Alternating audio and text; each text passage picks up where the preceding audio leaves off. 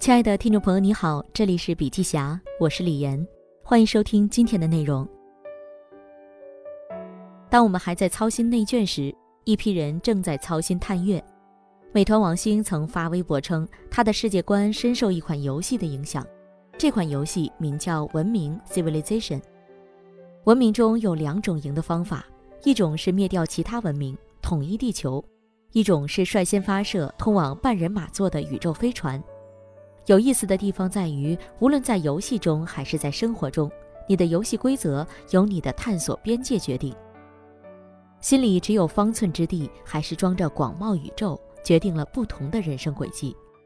这和王兴曾经推荐的另一本书《有限与无限的游戏》很相似。有限游戏的目的是终结游戏，而无限游戏的目的是让游戏得以继续。所以，有限游戏是在规则内玩，你死我活。无限游戏则探索限定以外的空间，改变规则本身，一起走下去。都说世界观对人有巨大影响，简单来说，都是有限游戏与无限游戏的区别。在这里，所谓的仰望星空，并不是一个抒情的修辞，而是真实的和人的成长、世界观、价值观，甚至人生的关键选择联系在一起。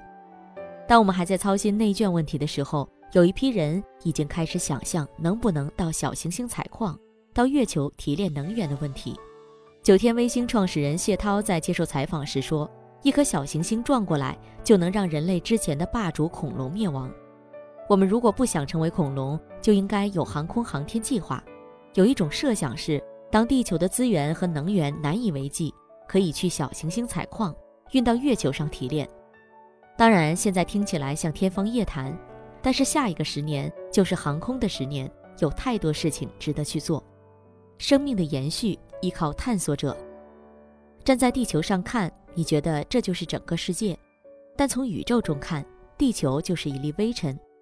如果哥白尼没有眺望太阳系，我们可能还以为地球是宇宙的中心；如果阿姆斯特朗没有登月，我们可能无法想象移民太空的可能性。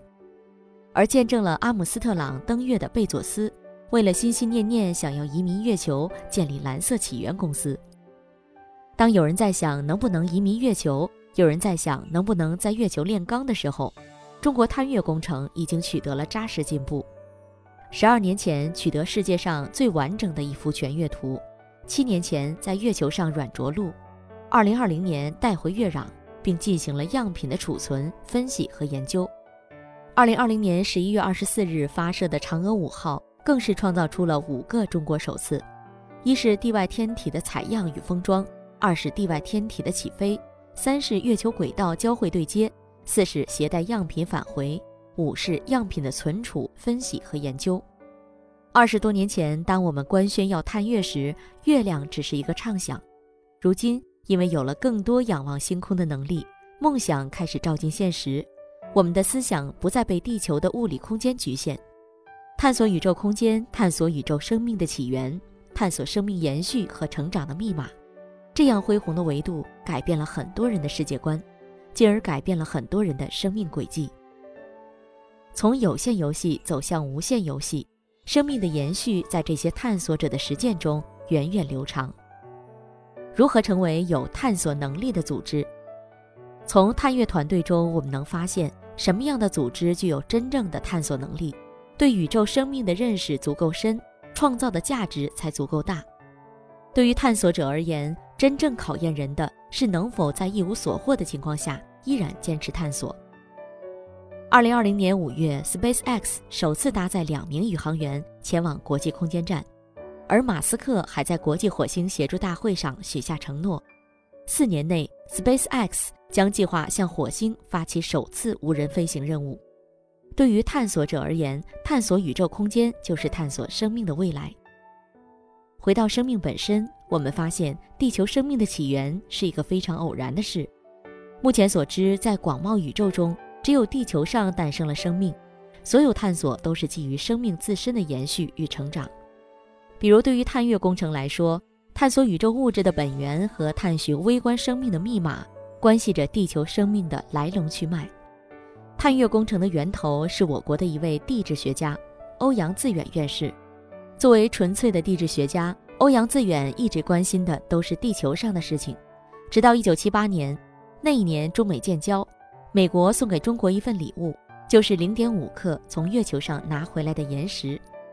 月球的早期历史很接近地球的早期历史，而地球上的这些痕迹早已经被勤快的地质运动抹去。通过月球，我们知道太阳系早期有过一个短暂的陨石轰炸期，持续了大概几亿年。这些陨石有不同的物质成分，撞击的陨石数量越多，星球的资源就越丰富。月球相当于给地球保存了一份早期太阳物质来源的备忘录。或许这里还藏着许多地球上早已找不到的早期生命演化史的密码。一九九四年，欧阳自远院士提出申请报告，想要发射月球探测器。经过十年的论证，这个申请得到了国家立项支持。这个项目就是中国探月工程，也就是大家熟知的嫦娥计划。嫦娥计划简言之就是三个字：绕、落、回。所谓绕，就是发射探测器。在环绕月球的轨道上旋转，落指的是探测器同时携带着陆器，在月球表面进行软着陆。所谓软着陆，指的是不能一头撞上月球，而是机器要完好，勘察能接受到地球上的遥控。回指的是在月球表面取样，并将获取的月壤带回地球。绕的阶段已经由嫦娥一号、二号实现，落的阶段也由嫦娥三号、四号实现。嫦娥五号要做的就是取回月壤，所以在嫦娥五号升空的时候，网友们兴高采烈地留言：“我们去月球上挖土啦！”从这个角度看，探月工程迈出的一小步，是生命未来的一大步。所有探索都基于持之以恒的精益求精。如果说对于宇宙的探索是波澜壮阔，那么对于生命的探索就是细水长流。作为复杂度极高。技术跨度极大的航天工程，嫦娥五号之所以能够首次实现地外天体采样返回，实现绕、落、回三步走规划圆满收官，依靠的是持之以恒的精神支撑，持之以恒的精益求精。嫦娥五号探月归来，带回了月壤，也带回了一起飞向月球、经历太空淬炼的飞鹤星飞帆奶粉。飞鹤奶粉成为全球首个进入月球空间。并实现地月往返的婴幼儿奶粉品牌。有意思的是，作为专注婴幼儿配方奶粉的飞鹤，为什么要一同登月？嫦娥工程核心责任科学家之一的肖龙认为，我们最终目的是要研究地球的演化、太阳系的演化，探测月球、探测火星，最终关注的还是地球生命未来的演化方向，探索宇宙生命的起源和探索人类发展的密码。因为生命的微小粒子和浩瀚宇宙的空间拥有同样的奥秘，在对生命成长密码的探索中，飞鹤从未止步。这也是一项关于生命成长与未来方向的科学工程事业。在为每一个生命提供更适合的养分方面，飞鹤经过多年努力，搜集了数千份母乳样本，建立了中国母乳数据库，将中国母乳研究从宏观成分研究阶段。带入到微观结构研究阶段。二零二零年，飞鹤还在中国母乳的蛋白质和脂肪酸研究方面再次取得新突破，不仅描绘出了中国母乳不同泌乳期蛋白质和氨基酸组成的动态变化，还更精确地明确了中国母乳中 ARA 和 DHA 的比例。权威第三方机构所进行的升级版星飞帆临床喂养试验结果显示。飞鹤星飞帆奶粉喂养的婴儿，在排便次数、哭闹次数、睡眠时间、肠道菌群等方面，更接近母乳喂养的婴儿。星飞帆不仅在哺育生命的起点处追求极致的养分，同时还在探索生命未来的演化方向中，将五十九年精炼出的精华带上太空，经历太空环境的淬炼。由于始终矢志不渝地为生命的未来探索无限可能。飞鹤探索生命的空间，寻找最适合饲养奶牛的牧区，也就是国际公认的四大黄金奶源带，位于北纬的四十度到五十度。于是，飞鹤把专属农场建在中国北纬四十七度的齐齐哈尔。飞鹤探索时间的极限，采用众多高科技手段，打造了两小时生态圈，即从挤奶到加工，整个流程只需要两小时。想要留住养分最初的新鲜。最后，飞鹤追求未来的方向。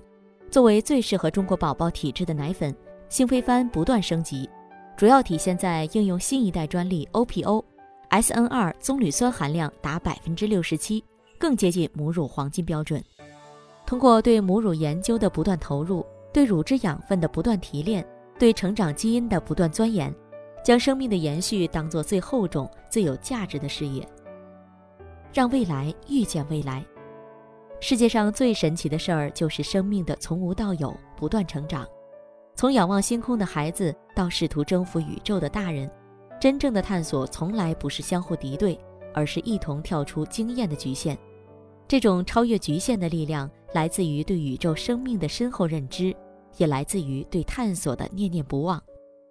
因为热爱与坚持，才有人类飞出地球、登上月球的可能性；也因为热爱与坚持，才有飞鹤经历五十九年的淬炼，拿到登上月球的船票的可能性。在对宇宙和生命的探索过程中，中国飞鹤携手中国探月，星飞帆奶粉搭乘嫦娥五号飞往月球。印有“中国飞鹤”字样的名牌和国旗一起永留月面。好了，今天的内容分享就到这里，感谢收听，我们下次见。